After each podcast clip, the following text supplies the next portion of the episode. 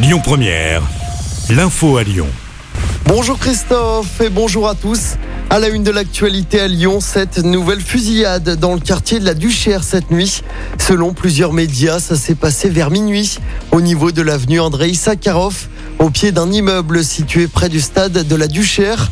Et le bilan est très lourd. Deux personnes sont décédées. Deux autres ont été blessées, dont l'une est dans un état grave.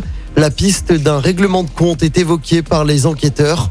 On ne sait pas encore hein, si des interpellations ont été menées. Dans l'actualité également, c'est le grand jour pour la très redoutée épreuve de philo du bac. Plus de 26 000 élèves de lycées généraux et technologiques de l'Académie de Lyon planchent ce matin sur cette épreuve et au choix deux dissertations et un commentaire de texte.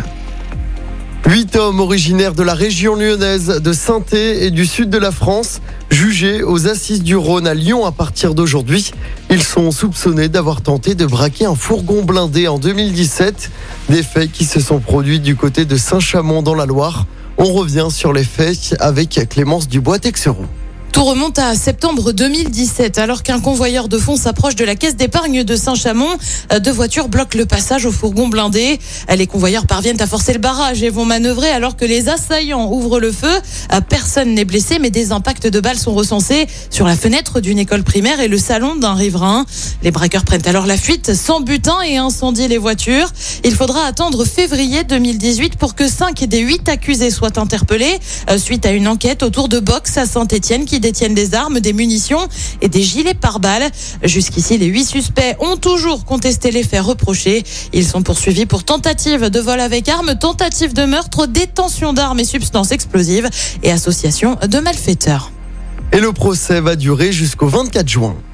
En sport du basket à suivre ce soir, début des finales du championnat. L'Asvel reçoit Monaco à l'Astrobal pour le match 1.